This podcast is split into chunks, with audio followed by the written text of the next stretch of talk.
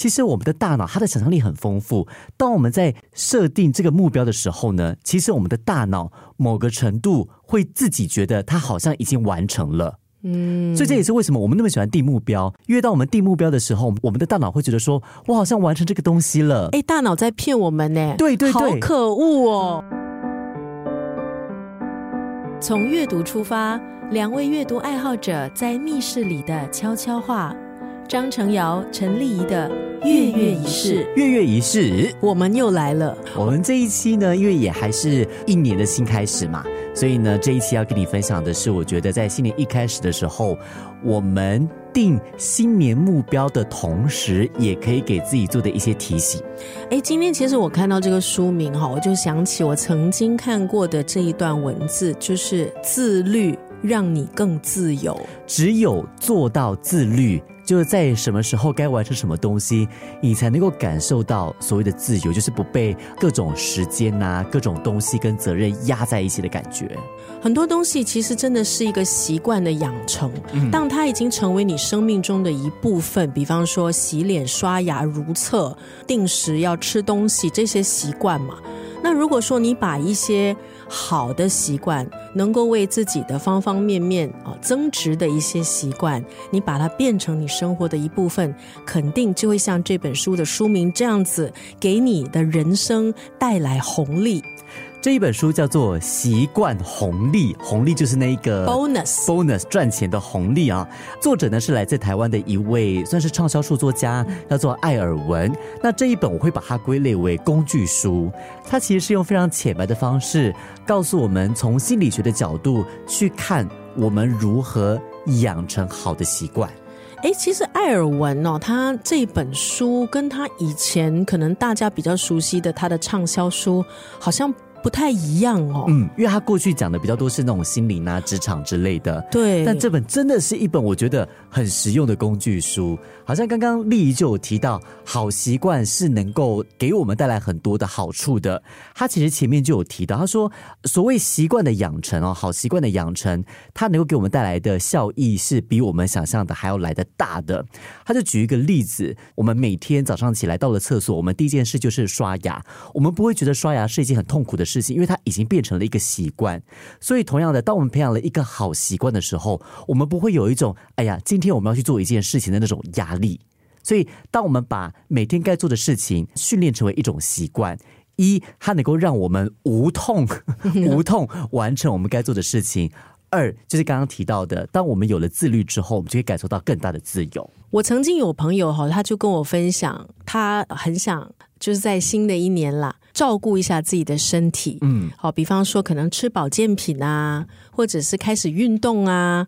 可是问题来了，问题就是他买了很多的保健品，然后呢，他也选了 OK，可能我要打网球，他就买了球拍，什么都买了。然后那个保健品吃两天，忘了。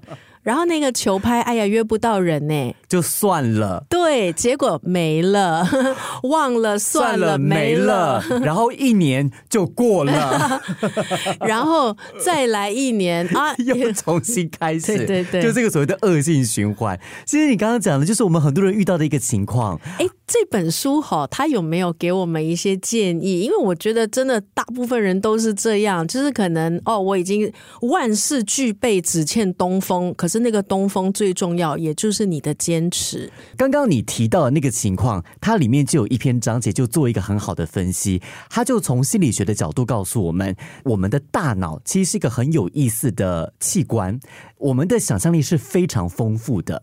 他就说，为什么我们特别喜欢设目标，是因为它能够给我们一种成就感、激励、激励感。但是其实我们没有想到的是，其实我们的大脑它的想象力很丰富。当我们在设定这个目标的时候呢，其实我们的大脑某个程度会自己觉得它好像已经完成了。嗯，所以这也是为什么我们那么喜欢定目标。因为当我们定目标的时候，我们的大脑会觉得说：“我好像完成这个东西了。”哎，大脑在骗我们呢。对对对，好可恶哦！大脑骗我们。你定目标，不代表你完成了。还有你买那些保健品，跟你去切那个什么健身房的课，也不代表我们完成。但是因为我们做了这个东西，我们感觉好像我们已经达到了一个，我们就去想象说，有了这个保健品，我的生活就变健康了。嗯，但其实我们还没有开始做。对，因为那个服用才是关键，还有那个自律才是关键。他就告诉我们在定新年目标的时候呢，我们一定要知道大脑这个很可怕的一个，它也算是一个优点，但也算是一个缺点，就它的想象力太丰富。当我们在设定目标之后呢，我们要做另外一件事情，就是泼自己冷水。哦，你要想象自己不会成功，听起来有一点点。抽象有点悬，对不对？但是他是这样子解释的：，因为我们的大脑在设立了目标之后，会自己以为我们完成了，但这个时候你一定要很清醒的告诉自己，没有，我距离这个目标还很遥远。你就要先开始泼冷水，说这个目标应该是没有办法实现。那没有办法实现的话怎么办呢？我把它切成一个更小的目标。那么小的目标，我真的能够办到吗？OK，那这样子的话，我要确保说每天我一定要，比方说运动，我一定要给自己排出个三十分钟去做运动。就你不断的去给自己泼冷水，不断的去考虑它的现实层面，你才能够真的开始去执行它，就是比较实际上实际层面的去执行它。沾沾自喜往往会害了我们，所以可能那个开始你觉得哦，这个好的开头啊，我东西都已经准备齐啦，那应该就是离成功不远啦，离健康的身体、健美的身材、美满的人生，对，诸如此类的。所以在新年定目标的时候，一定要很实际。那我们说回这一本《习惯红利》，台湾作家艾尔文的书，教我们培养好习惯。刚刚我们不断重复，就是我们要培养习惯，我们一定要有自律，我们一定要持续。再来，他就有提到说，持续的第二个关键就是不要把达成目标视为目标。哦，OK，他拿心理学的一个名词叫做进展原则来做分析。这个是一位心理学家提出来的。他说，我们在追求目标的过程中体会到的快乐，会超过达到目标后体会到的快感。哎，我觉得这跟追求一个人差不多哎。对对对对对对对，真的哎，这就是爱情啊！就是你在跟你的保健品谈恋爱啊，你在跟你的那个健身会员的那个所谓的会员证谈恋爱，然后你在整个过程中你会得到莫大的快乐，到达终点，可能你已经拥有六块腹肌了。哎，呃，那个瞬间，你的那个快乐是不是就没有在过程当中的那样的一个喜悦？没有错，这个就是所谓的进展原则。我们举另外一个大家可能比较有共鸣的例子，就是加薪。比方说，当我们有一个目标，说今年我一定要加薪百分之十，然后有了这个目标之后，我们就很努力的想要表现自己，在工作上求杰出。当我们真的拿到那个薪水单，说你加了百分之十，那个快感很快就消失了。嗯，然后你会在想，为什么不是二十？就说，老子那么辛苦，也只有百分之十，对对？我明明值得百分之二十。这个就是所谓的进展原则，就是那个过程，其实让我们体会到的快感，比达到目标还要来的更让我们愉悦。当我们认知到这件事情之后呢，我们就多了一个享受过程的心态。嗯，还有一点，我觉得我也想在粤语是提一提的，就是特别是像我这样的中年人，或者是甚至比我年长的朋友，他们可能会觉得，我这个阶段的我还可以重新建立习惯吗？我还能够重新培养对我的生活有利的好习惯吗？我想。说的就是可以的，嗯，因为其实有好多的例子，我相信大家在新闻当中也见过。最近我刚刚才看到一位日本的高龄九十一岁的老奶奶举重，她是全日本年纪最长的一个健身教练，增肌呀，她主要是教呃那些学员们。然后她其实是六十几岁才开始对健身感兴趣。然后我觉得，当然每个人的身体的状态不一样，循序渐进，就像这本书讲的，就是你先给自己一些比较容易达成的一些小块状，嗯，那你达成之后，你再循序渐进。像这位老奶奶，六十几岁才开始健身，可是她现在九十几岁了，还是在授课，对，是日本最年长的健身教练。我觉得这样的就非常励志啊！不要被年纪给干扰到。不要总觉得说，哎呀，这个年纪到了，好像我们对于一些目标，还有对一些习惯的养成就不大合适了，就觉得说不要去追求了，呃，不要有这样的心态。对啊，像我最近有一个呃老同学聚会，三十年没见的同学，他呃要五十岁，他就说他最近陷入一个低潮，他就觉得五十到了，好像他就觉得很多事情 OK 就这样了，嗯，已经没有办法再改变什么，所以就很消极。然后我也跟他分享了我的一些想法。当然，徐徐老去，每个人都会。嗯。可是我们怎么能够现在医学那么发达，我们还有很长的路要走。那什么东西可以让我们坚持下来，然后很好的去继续的生活？继续去用我们的时间，那我觉得这本书也或许可以帮到像我们这一群啊中年人，或者是更年长的朋友，提醒他们：哎，即便是在人生的什么阶段，你都可以重新的去培养一个对你的人生有益处的习惯。嗯，而且从一个比较实际的层面去建立，而不是只是空想，或者说光是写下来去想象而已。因为可能很多人在提到培养习惯的时候，就停在想这个阶段，就很容易看到那个数字就打退堂鼓了。嗯，所以千万不要哦。在听月月仪式，也有一些熟龄的朋友。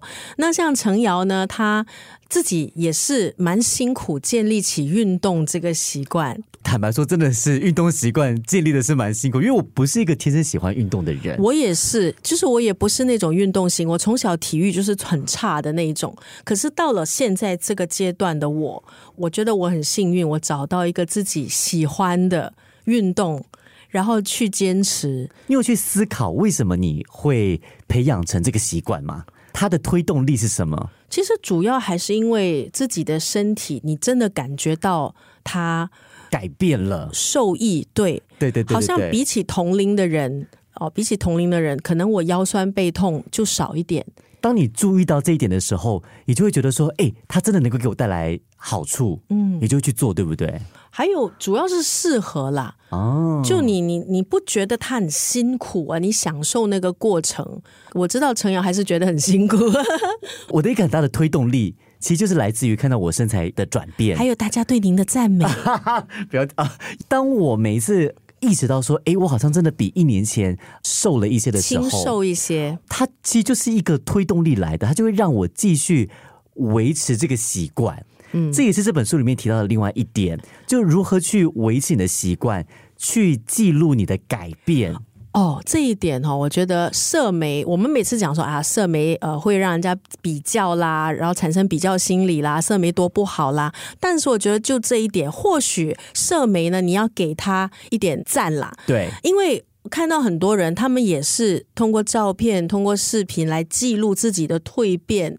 我觉得那个很好哎，就是你自己看在眼里，你会发现，我真的这个改变是有带来正面效益的。对，有眼看的，而且旁边的人也看到，也惊叹于你的改变，然后也给你鼓励，然后你你也去鼓励别人，变成是一个相互鼓励的平台。没有错，对，因为像我这样子，我也常常会在社媒分享自己运动的一些点滴，然后好像有时候在电台的活动，就有人跑来跟我聊瑜伽。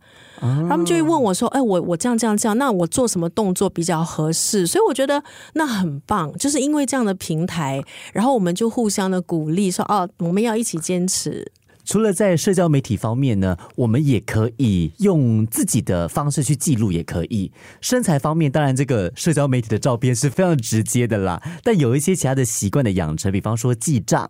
比方说，你阅读，他就有说，其实你可以就有一个小本子，你就写下来说，今天我阅读了多少页的书，嗯，然后我这个月阅读了多少页的书。当你看到你有在进步的时候，它就变成是一种奖励，嗯，那种奖励会推动你。继续维持这个好习惯，让它变成是一种你下意识就会去做的一件事情。哎，说到这个记录，我又想起我们的一位忠实听众哈，他也是啊阅读爱好者，然后他也是一直提醒自己要阅读，然后他会记录，他会把他从图书馆借的书拍下来啊，对对对对，然后他到了年底哈，他每年都会总结的。二零二二年我看了，比方说三十六本。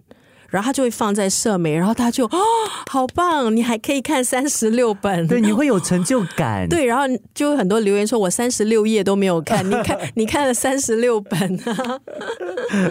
今天跟大家分享的这一本《习惯红利》是来自于台湾的作家艾尔文的一本工具书。那其实刚刚跟你分享，就是当中的几个算是小点啦，就教我们如何去培养一个好的习惯。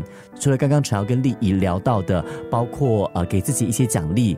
啊，去追踪我们的记录跟改变，还有把这个目标切得更小一点点，就是偶尔要泼自己冷水。定了目标之后呢，不要总觉得说我已经完成一大半了，要懂得适时的泼冷水，才能够更实际的去完成你的目标，完成你的安排。